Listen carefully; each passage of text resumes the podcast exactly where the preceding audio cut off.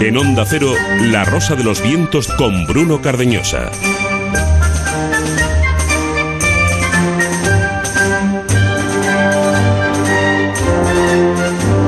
Comenzamos y arrancamos aquí esta segunda emisión del mes de agosto, esta segunda emisión del puente del verano entre una temporada y otra en La Rosa de los Vientos en la sintonía de Onda Cero, como siempre, hasta las 4 de la madrugada. Saludos de Bruno Carreñosa en nombre de todo el equipo que hace posible este programa. Gemma Esteban está al frente de la parte técnica, Javier Sevillano en redacción y producción y Silvia Casasola en la codirección. Silvia, segunda cita de este verano, de este mes de agosto, ¿no? Me tienen acribillada los mosquitos. Ya, no, ya no sé qué hacer. Yo voy a tener que preguntar a nuestro primer invitado qué es lo que, puedo hacer yo, qué es lo que puedo hacer yo, porque es que no puede ser. Yo ya sé que soy muy dulce, muy cariñosa, pero que no, que no, que no quiero. Con contenidos nuevos, eh, con algún contenido grabado de lo mejor de esta temporada, vais a oír eh, voces eh, nuevas, vais a ir grandes momentos de esta temporada que ha finalizado la 2019-2020. Bueno, 2020 es un año que estamos todavía esperando que empiece. ¿eh? Yo estoy todavía temblando del calendario que estuvimos comentando. ¿eh? Sí, sí, sí. Si realmente se cumple, no lo contamos. Hay volcanes ahora en agosto, hay asteroides en diciembre. Bueno, bueno, no terrible, lo contamos, terrible. no lo contamos. Hay que disfrutar, hay que disfrutar, aunque haya mosquitos, hay que disfrutar. Y hay que disfrutar también de la alimentación, de la buena y de la mala. Hoy vamos a hablar de la verdad y la mentira de los alimentos. Vamos a tener a un invitado especial con nosotros que nos hablará de eso, de las cosas buenas y de las cosas malas que tiene la nutrición. Nos hablará también de ciencia, de medicina. José Miguel Embulet está esta noche con nosotros en La Rosa de los Vientos. También va a estar con nosotros uno de los mejores y más persistentes investigadores del mundo del misterio en nuestro país. Es él, es Miguel Pedrero, que también es uno de los nuestros. Es el nombre con quien estamos en el Círculo Secreto.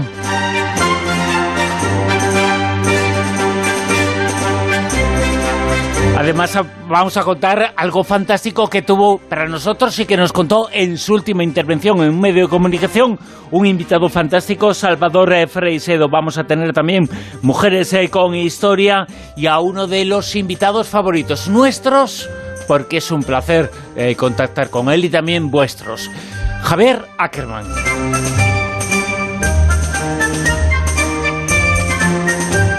Y atención porque este mes de agosto finalizamos el programa también con esas fronteras del futuro en clave el protestón. Es Javier Sevillano que nos va a contar algo esta noche sobre la importancia de un verano con geles hidroalcohólicos.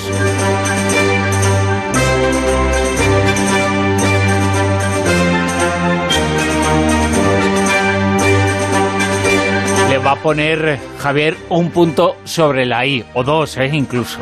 ¡Qué peligro! Os recordamos, eh, sábados eh, desde la una, domingos eh, desde la una y media durante todo este mes y como siempre, una etiqueta, Almodilla Rosaventos en Twitter, Almodilla Rosaventos y una página web, onda0.es, en la sección dedicada a la rosa de los vientos. Un verano más, nueva edición, segunda edición, atravesamos el puente, arrancamos.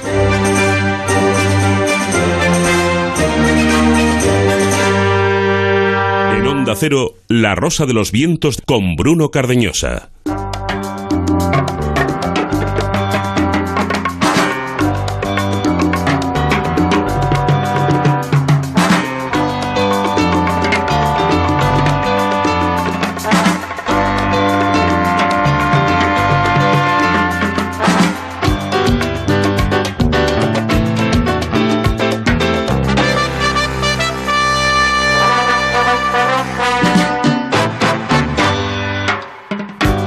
Que me piden salsa, aprovecho la ocasión para decirles que en Canarias existe el mojo pico. Hay buenos, hay malos, hay mejores, hay todavía mejores, hay estupendos, hay fantásticos, eh, pero todos son sanos. Hoy lo vamos a saber con un experto en nutricionismo, pero un experto sobre todo en el mundo de la ciencia. Canarias se llama mojo Hablaremos de algunos de sus libros, del último Una vida saludable, sabremos lo que es, pero sabremos a qué atenernos. Tan importante ha sido la alimentación en este año 2020. Bueno, pues hoy vamos a hablar con una de las personas que más sabe en nuestro país sobre eso, con José Miguel Mulet. Obligada condición. José Miguel, muy buenas, ¿qué tal? Hola, buenas noches. Buenas noches. Eh, un, día dijiste, cuando te preguntaron, no sé en qué medio de comunicación te lo decían, creo que estabas eh, en algún congreso, en algún encuentro, te preguntaban, bueno, ¿cuál es el mejor azúcar? Porque era una división entre azúcar y sacarinas, y decías tú, el que más te guste. Eh, ¿Es lo mejor lo que más nos gusta? no siempre. la pregunta en concreto iba sobre es que tiene edulcorantes. Ah, exacto. Sí, sí. Y entonces sí que es verdad que los edulcorantes más o menos son todos parecidos a nivel nutricional. Por eso el mejor es el que más te guste. En general, si lo que más te gusta es, pues no sé, ponerte ciego en el McDonald's, pues hombre, tampoco sería lo mejor. No es lo más nutritivo, ¿no? No, no es lo más nutritivo, pero tampoco es una cosa que haya que prohibirla. Pero bueno, no está prohibida, ¿no? Claro. no hay que ir todos los días. Bueno, tampoco hay que ir todos los días a correr una maratón, ¿eh? No, bueno, si, si, te, persiguen o algo. Pues Oye, pero no hay trampa, en el, no hay ninguna trampa en el mundo de la alimentación. Eh, eh. todo lo que comemos es eh, tal cual nos creemos. no utiliza la empresa ninguna, la empresa en industria, no, no hablo de ninguna en concreto, ninguna trampa para meternos por la calle que nos quieren meter. Sí, hombre, claro, todo el tema de las etiquetas y los sellos. Es decir, tú cuando, veas un producto con mucha etiqueta, con mucho sello y con mucha medalla, duda. Mm. Por ejemplo, si tú ves, no sé, una leche, un producto que pone enriquecido en ácidos grasos. A ver, los ácidos grasos saludables, donde más hay es en el pescado. Tú haces cálculos, igual un producto suplementado con ácidos grasos que te cuesta, no sé, una fortuna, y con una lata de sardinas de 90 céntimos tienes como 10 veces más ácidos grasos. Normalmente lo que hacen es el truco de los prestigitadores, que es enfocar tu atención donde no es importante que mires. Claro, eh, por ejemplo, la leche, que muchas veces dicen, y tiene calcio, y tiene vitaminas, y tiene minerales, y tiene que parece que te vas a tomar eso y vamos, vas a tener energía como un cohete a propulsión. A ver, lo, más divertido es que te venden leche enriquecida en calcio y a la vez eh, es que si no está enriquecida en calcio no es leche, ¿no? No, pero es que te dicen desnatada, enriquecida en calcio. Mm. A ver, eh, la leche calcio tiene bastante y es una fuente bastante buena de calcio. Lo que pasa que no siempre es bien asimilable. Pero vamos, en principio, es algo que te lo diga el médico, con una dieta normal tienes bastante calcio. Otra cosa es que tengas algún problema específico y tengas que suplementarlo. Y eso vale para todo. Es decir, en una dieta tienes todo lo que necesitas. Otra cosa es que tengas algún problema específico y necesitas algún suplemento o alguna dieta especial. Ya, pero sabes que a lo mejor ahora es cierto que hay como ciertas modas, ¿no? Entonces es eh, la leche sin lactosa. Eh, o ciertos productos estrella que antes no se conocía, ¿no? Y, que ahora mismo pues no lo venden. La quinoa. Eso es. ¿Cómo ha sobrevivido la civilización occidental sin quinoa? 500 años. Fíjate que fuimos a América, trajimos el pimiento, la patata, el maíz y la quinoa, la dejamos allí, por algo sería. Sí. y la patata la, trajimos ahí y la hicimos famosísima, ¿eh? Sí, Porque la, tortilla es española. Hay que decir que eres en bioquímico de la Universidad de Valencia. El último libro tuyo se titula ¿Qué es una vida saludable? Y te lo pregunto, José Miguel, ¿qué es una vida saludable? ¿Existe una vida saludable? Pues sí que existe y no hay que calentarse mucho la cabeza. Pues básicamente en la dieta comer mucha fruta y verdura, eh, pocos alimentos ultraprocesados, la proteína animal principalmente el pescado y además de esto hacer un poco de ejercicio, no los maratones que tú dices todos los días, pero no ser sedentario y muy importante, no creerse ningún consejo de salud que llegue por una cadena de WhatsApp. Eso es fundamental para tener una vida sana. Yo, yo creo que, en definitiva, ningún consejo de salud. ¿no? Eh, que llegue por una cadena de WhatsApp o que llegue por cualquier eh, sitio. Porque por sitios muy serios nos ha llegado, por ejemplo, recomendaciones. Tú has sido un gran luchador eh, contra el tema y contra su influencia, la homeopatía. y y a veces llega por canales más o menos oficiales, ¿no? Bueno, el tema de la homeopatía es que lleva 200 años sin curar a nadie. Y claro, desde el punto de vista científico, básicamente lo que te están vendiendo es agua y azúcar. Dices, hombre, eso es el cura, cura, culito de rana.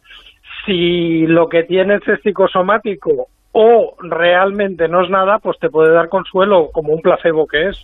Pero el problema es cuando alguien tiene una enfermedad seria, se deja el tratamiento y le venden una pastilla de azúcar. Obviamente no le va a curar nada. Claro, pero, de, todas formas, eh, eh, si tú has sido un gran luchador eh, contra eh, determinadas eh, cosas de la medicina, pero también hay algunas cosas que llaman mucho la atención. Por ejemplo, en medicina se ha vendido como una cosa por los canales buenos, los canales oficiales, los canales normales, el agreal, por ejemplo, la talidomida, por ejemplo, parece que todo lo que es en medicamento y se vende en una farmacia es bueno, ¿no? Pues igual no es así, ¿no?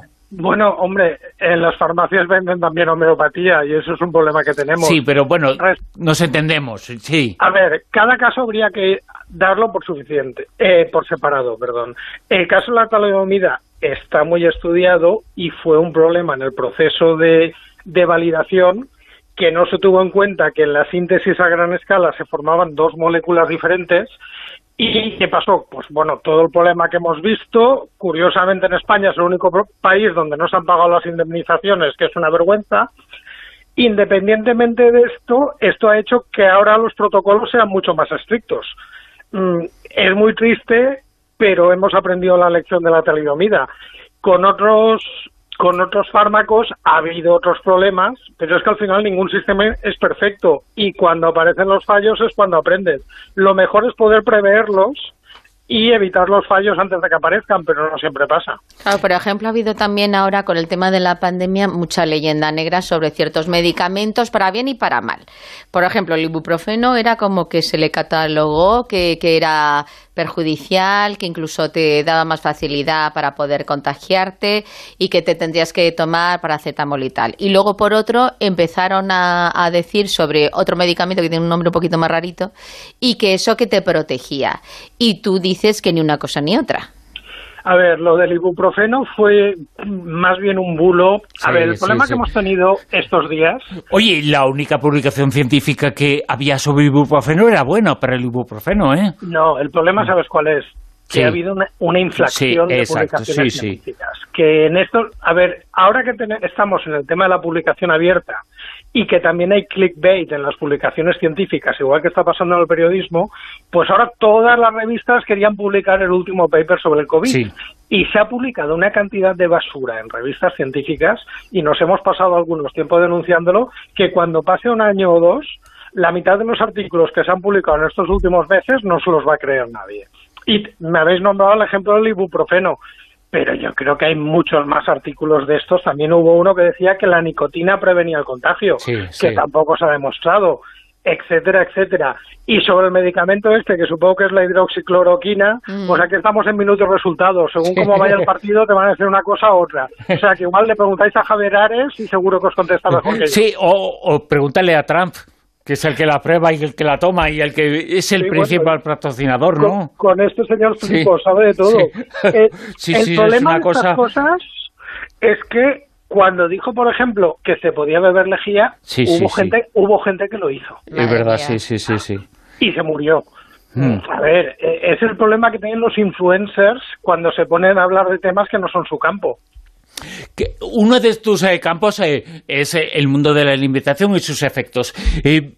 Has mencionado el azúcar. la homeopatía es azúcar y agua, pero nos centramos en el azúcar que forma parte de nuestra dieta en todas las cosas. No solamente el azúcar es el terrón de azúcar, es mucho más el, el azúcar. ¿El azúcar qué efecto tiene sobre nuestro cerebro? ¿Es una auténtica droga?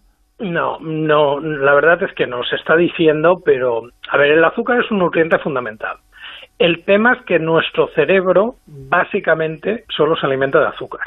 Es decir, es un órgano muy exquisito y muy especial y solamente come azúcar. De hecho, desde el punto de vista bioquímico, si tú tienes una dieta con cero azúcar, ya se busca la vida a tu cuerpo para fabricar azúcar a partir de otras fuentes para que tu cerebro no se muera de hambre. Mm. Dicho esto, como todo, lo malo es abusar.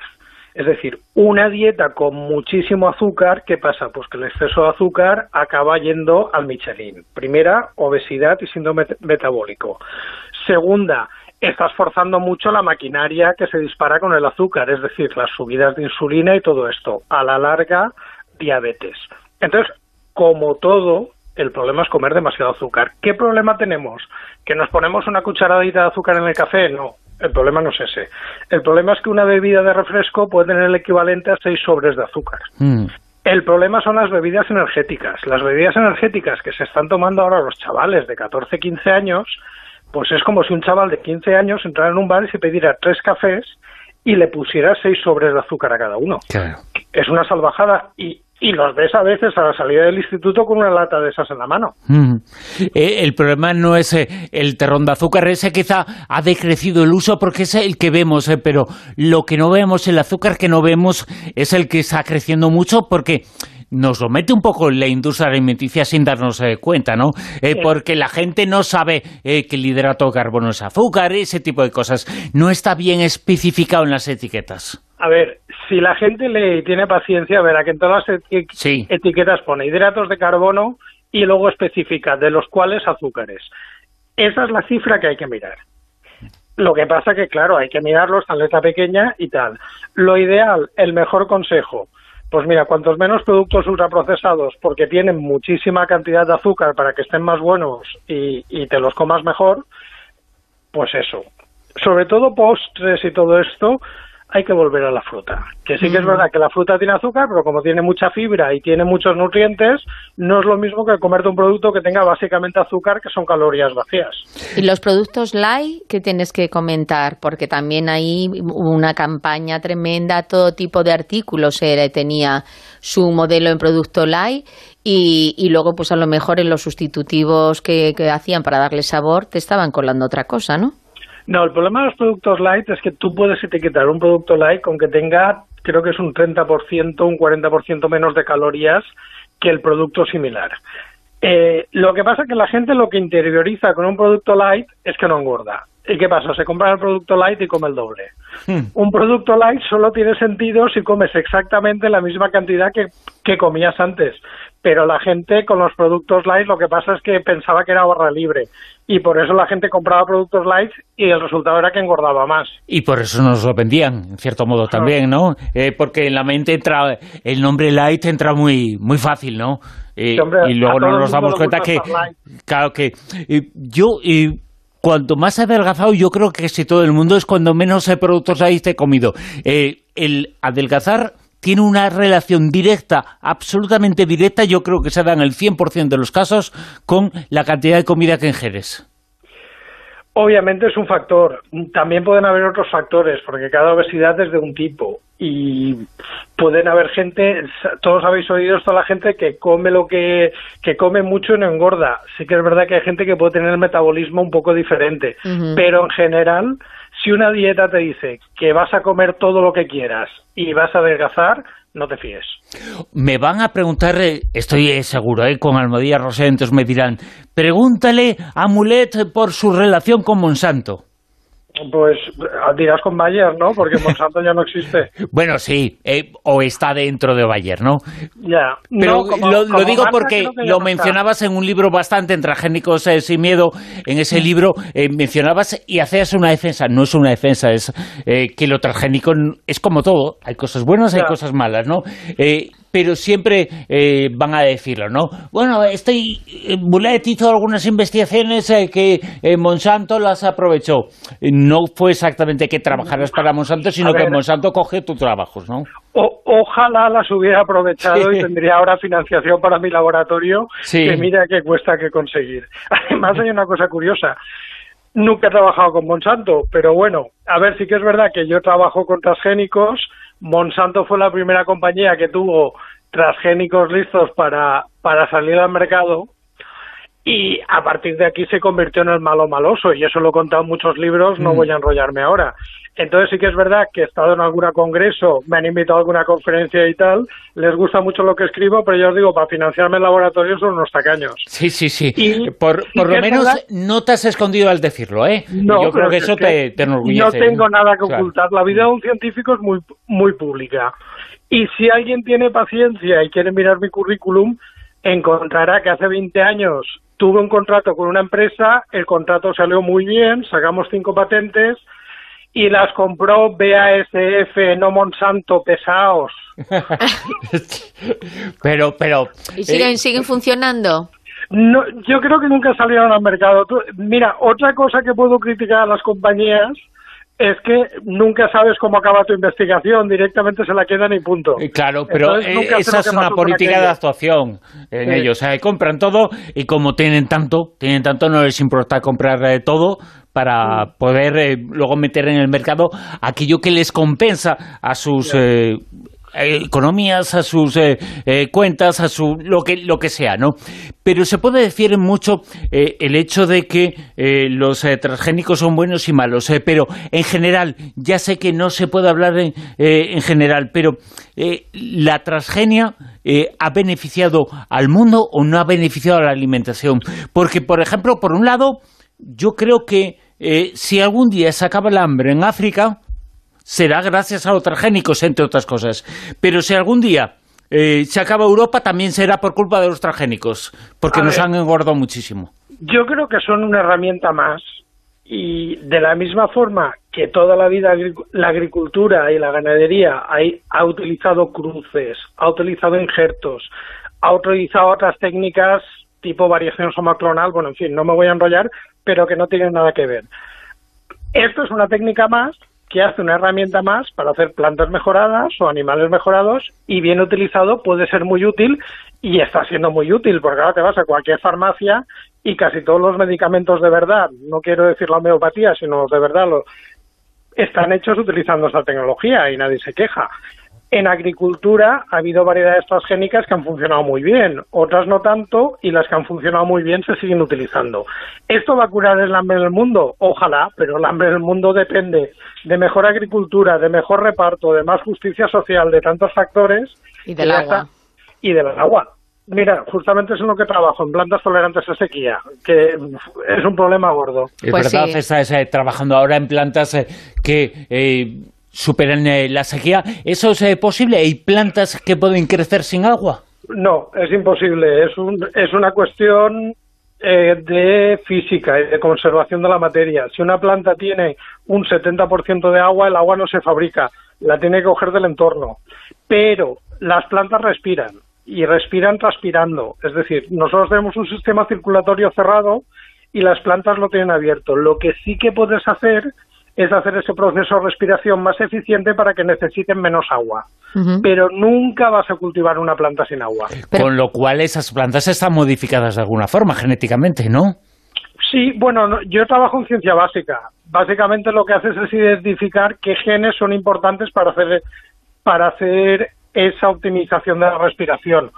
Una vez los tienes identificados, puedes hacer plantas transgénicas o puedes utilizar técnicas clásicas para buscar plantas que de forma natural tengan más funcionalidad de ese gen. ¿Y cuáles son las, las plantas así más básicas de, la cadena de alimentación en las que estás trabajando que, puedan tener esa opción de no, estar absorbiendo tanta agua? A ver, em, hay cultivos que necesitan mucha agua y cultivos que necesitan poca. Cultivos que necesitan mucha agua, pues hombre, normalmente los que tengan las frutas, digamos, más jugosas, melón, sandía, naranjas, etcétera. El tema, ahora mismo estamos trabajando en brócoli, pero porque tenemos un proyecto con brócoli, pero en principio estas técnicas se pueden aplicar a cualquier planta. Otra cosa es que te funcionen mejor o peor. Y por ejemplo, los productos ecológicos que sabes que siempre se ha hablado que son muchísimos más sanos, porque no se usa pesticida, no hay abuso de pesticida, el abono es natural. En cuanto a que la gente esté consumiendo el producto ecológico o el, producto súper refrigerado de esa cadena que está pasando de un, hasta que llega del, de la persona del agricultor al consumidor, eh, ¿Qué diferencia entre una cosa y otra ves A ver, son dos cosas parecidas. Un producto ecológico es un sello oficial de la Unión Europea y solo te dice cómo se ha producido ese alimento. Solamente te dice que tiene una lista de pesticidas autorizados, o sea que tampoco es cierto que no utilizan pesticidas, pero utilizan pesticidas naturales. ¿Son más sanos? Pues realmente no, porque es que al final va a ser el mismo tomate y solamente va a cambiar cómo lo cultives. ¿Por qué? Pues porque el uso de pesticidas está muy regulado y no está llegando nada tóxico a nuestros platos. Y el producto ecológico tampoco te dice que sea un producto de proximidad y de hecho puedes ir a cualquier supermercado de productos ecológicos y encontrarte manzanas de Chile o tomates fuera de temporada que se han cultivado en invernadero o en cámara. Eh, lo de la producción de proximidad es otra cosa. Sí que es verdad que esa normalmente tiene menos impacto ecológico, porque claro, si el tomate se ha producido cerca de ti, que se Oye, lo tenía aquí apuntado para preguntarte, ¿eh? Ay, sobre ese tema. que, va, que va, que es estupendo. Eso que dicho lo del producto local y yo me, he venido arriba. es que se ha hablado mucho en estos últimos tiempos de los productos de proximidad. Eh, ¿Es sinónimo de bueno? A ver, un producto de proximidad es sinónimo, en general, de menos huella de carbono. Dígolo en general porque obviamente si estás en Estocolmo y tomas tomates de proximidad, pues habrá tenido que ser con un invernadero que mandó gasoil para ponerle la temperatura. Entonces ahí no tendrá. ¿Que sea mejor o peor? Pues dependerá del producto. Hombre, si los tomates se han recogido en el punto de maduración, desde luego estarán muy buenos porque han madurado en la planta. En general, mm, el producto puede estar muy bueno, tampoco local quiere decir calidad pero en general puede estar muy bueno y sobre todo favorece esa economía local. Eso sí, cuidado con algunos mercadillos, aseguraos que cumplen todas las normas sanitarias y higiénicas, que a veces algún mercadillo de estos medievales y tal, ves alguna cosa rara, dejémoslo así. Bueno, eh, se ha hablado mucho del mercadillo, mercado húmedo de, eh, de Wuhan. Eh, que era un mercado de mariscos como si aquí no os hubiera. Eh, por cierto, eh, aquí comemos eh, tripas sangrientas de cerdo como lo más normal del mundo. Seguramente lo vemos ahí lo normal fuera y no vemos que la zoonosis, que es lo que ha provocado este virus, también se puede producir en nuestro mundo. A ver, independientemente que culturalmente en cada cultura comen una cosa y les da asco una cosa, aquí en Valencia comemos caracoles sí, sí, y en muchos países del mundo les da asco. Eh, en Wuhan pueden comer el animal que quieras. Otras son las condiciones higiénicas ah, y de sí, sanitario. Eso, el y ahí, sea del animal que sea. Vamos, no vamos a meternos en culturalmente que come cada, cada sitio. Y sí que es verdad que allí, digamos que el control de sanidad de un mercado chino al aire libre no es el mismo que el que tenemos aquí. Y además estamos en España, que es un país que es muy bueno a nivel de seguridad alimentaria. Ojo que en el mercado de Wuhan, el dinero, los que pagan el mercado, es un mercado de financiación italiana, ¿eh? eh que no tiene que olvidarse, no sé, eso, ¿no? Que parece que solamente los chinos son culpables. Ya, te aseguro que no siguen las normas italianas. No, no, evidentemente, por eso está ahí. No, y además ahí, ahí sí sería un poco también un producto de proximidad, ¿no? Porque directamente va del señor que tal y te lo está vendiendo. Sí, va de la reta y que ha cazado el murciélago directamente a tu mesa. Por eso. La zoonosis es precisamente el que un virus de origen animal acabe en el ser humano, como eh, puede ser este, es una demostración de que en los últimos eh, tiempos eh, se está convirtiendo en algo malo la influencia del hombre sobre lo, natural. tú nos estás diciendo que no está malo, que hay cosas malas, que hay cosas buenas. el hombre puede estar provocando artificialmente situaciones eh, tan graves eh, como esta? Uf, muy indirectamente. Yo cuando dicen que esto es una queja de la naturaleza, una venganza de la naturaleza, no sé. Y entonces en la Edad Media, cuando vino la peste, ¿qué pasó? O cuando la plaga de Justiniano y todo esto. Puntualmente, un virus puede mutar y pasar de un animal a otro, que ya es muy raro que un virus pase de un animal a otro, pero puntualmente pasa y puntualmente ese virus puede ser muy grave, como nos ha pasado este año, por desgracia. Mm, ¿Esto es culpa de que hemos atacado a la naturaleza o es una cuestión de probabilidades? Hombre, habrán factores. Obviamente, si tienes mucho más contacto con animales, pues aumentas las posibilidades de que un animal te lo contagie pero mm, a ver, que hace 100 años cuando estaban las, en todas las calles había una vaquería, no teníamos contacto con animales también. De hecho, yo creo que teníamos más que ahora, pero bueno. Mm, claro, no, además es que mm, también se criminaliza mucho cada vez más el asunto de, de hacer eh, proteína de consumo animal, incluso también, bueno, de todo, de pollo, de pescado, de todo, porque es como que está de moda el ser vegano, el eh, estar eh, solamente tomando verdura, porque yo reconozco que soy una persona que a mí me encantan los animales, pero también es cierto que en nuestra cadena evolutiva, si no hubiésemos comido a lo mejor eh, ciertas proteínas, no seríamos como somos ahora. Bueno, esto es una cosa que dice un, un antropólogo que es Richard Bangram, que dice que cuando empezamos a cocinar, y sobre todo cuando empezamos a cocinar carne, obtuvimos mayor rendimiento de la, de la comida y eso permitió, digamos, ese exceso de energía permitió la evolución del cerebro. Puede ser verdad, pero claro, no tenemos un modelo experimental para comprobarlo. Sí que es verdad que, por ejemplo, eh, un gorila, que evolutivamente es muy cercano a nosotros, es un animal que es absolutamente vegetariano y pasa el 85% de su tiempo comiendo, porque claro, obtiene muy poca energía. Un gorila es crudo y vegano, es decir, solo come vegetales y los come crudos.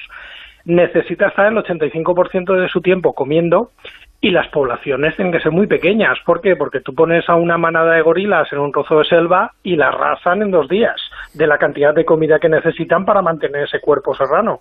Mm. Entonces, claro, nosotros en cambio optimizamos mejor porque primera cocinamos y segunda sí que es verdad que comemos carne que con menos cantidad tienes todas las proteínas que necesitas. Entonces, evolutivamente comer carne nos ha venido muy bien. En la actualidad ¿Podemos ser vegetarianos? Sin problema. Eh, ¿Veganos? Bueno, ahí tienes algún problema, vitamina B12. O si quieres ser vegano, bien, pero con un buen consejero nutricional. Te conocemos eh, por tus libros, eh, libros he mencionado ya antes, Comer sin miedo fue cuando entré en contacto contigo por una cosa, por una información que quería conocer, La ciencia en el sombra, en destino, transgénicos sin miedo, qué es comer sano, en destino también, ¿Qué es eh, la vida saludable? Cuéntanos un poquito cuáles son tus proyectos futuros. Pues mira, ahora mismo estoy preparándome una oposición, o sea que de momento estudiar mucho. Sí. O sea, y la tengo ya cuando volvamos del veranito. Bueno, pero eh, las oposiciones son toda la vida, ¿eh?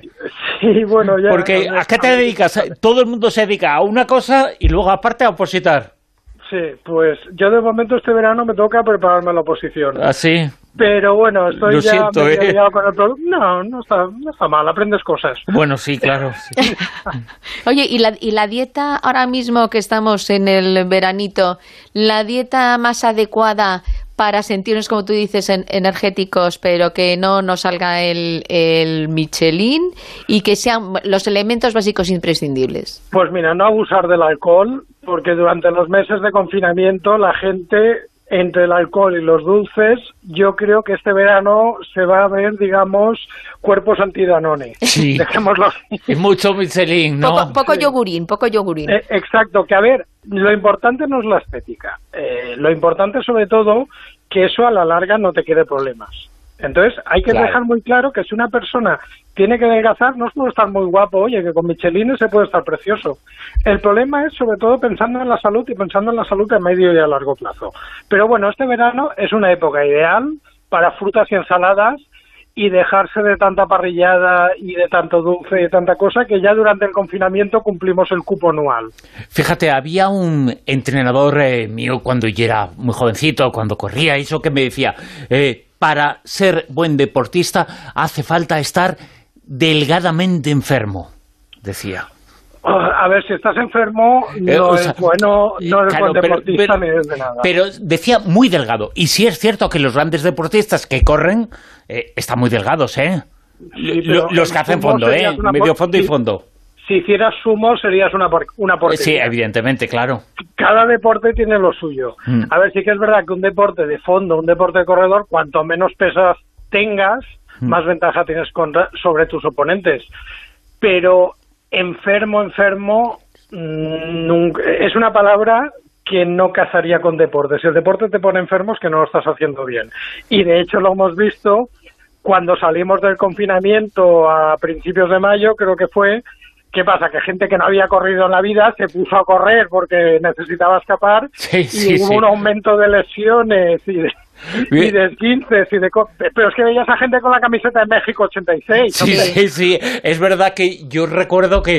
Eh, digo, pero ¿de dónde han salido tantos corredores, eh, tantos runners, eh, tantos cicloturistas? Porque las bicicletas hasta entonces estaban escondidas en, en armarios, estaban en, cuartos terceros y la gente como no leía que se podía salir, que se podía salir y la gente ala a coger sus bicicletas.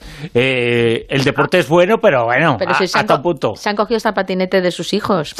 Eh, habría que ver cuántos están haciendo deporte ahora este verano, cuántos se han mantenido. Claro, claro.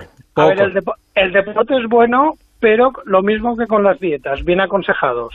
No conviene pegar un subidón, no conviene agobiarse, porque tenemos un problema, sobre todo con gente a partir de los 50, 60 años, con la muerte súbita, que de repente les da por prepararse para un medio maratón cuando no han ocurrido en su vida. Claro, lo, suyo es ir poquito a poco, ¿no? Cinco minutitos, diez minutitos, ir prolongando. Y, si te vas a preparar algún reto muy elevado, si, si tu objetivo vital es hacer un medio maratón o hacer tal, pues antes vete a un médico deportivo que te haga una prueba de esfuerzo, no sea que tengas algún problema que en una vida normal no se nota, pero cuando fuerzas la máquina sí que se puede notar. José Miguel Molet es autor de infinidad de libros. Este último, eh, vida, ¿qué es la vida saludable? Es tan destino y muchos otros eh, libros, muchos otros eh, trabajos. Es un investigador, un científico, un gran divulgador escéptico, escéptico, pero eh, no tiene la mente absolutamente cerrada a todo. Yo creo que esa es eh, la moraleja que eh, podemos dar, ¿no? que uno es escéptico, pero no cerrado a todo, igual que están cerrados los muy crédulos también, ¿no? A ver, por definición el escepticismo implica no cerrar la mente, simplemente pedir pruebas. Exacto, exacto. O sea, ejercer el pensamiento crítico no significa negar la evidencia y negar las cosas. ¿Significa eso? Ejercer el pensamiento crítico, ¿no? Si en ciencia estamos cambiando siempre. Claro. Es decir, eh, lo más normal en ciencia es ir cambiando lo que pensabas cuando aparecen pruebas nuevas. Entonces, al final, tienes que ser escéptico, quieras o no. Eso es cierto, porque muchas veces nos volvéis locos. una persona se pone a leer y dice, el azúcar es buenísima. A la semana siguiente, el azúcar es malísima. a la siguiente, tienes que comer pan. Al siguiente, no se te ocurra comer pan. Entonces, claro, llega un momento que tienes que poner el sentido común y decir, mira, tengo que comer de todo y con, con cuidado y saber lo que estoy comiendo, ¿no? Más, más cerca, ¿qué le pasaba al pobre Fernando Simón en las ruedas de prensa? Que él tenía que decir afirmaciones en función de los datos que tenía.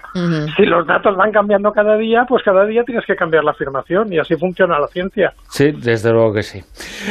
José Miguel Molet, mil gracias eh, por estar con nosotros, eh, mil gracias eh, por ilustrarnos, por contarnos hoy cosas que seguro son muy importantes para todo el mundo en este primer fin de semana de agosto en La Rosa de los Vientos. Un abrazo, Miguel. Un abrazo. Venga, un abrazo, hasta luego.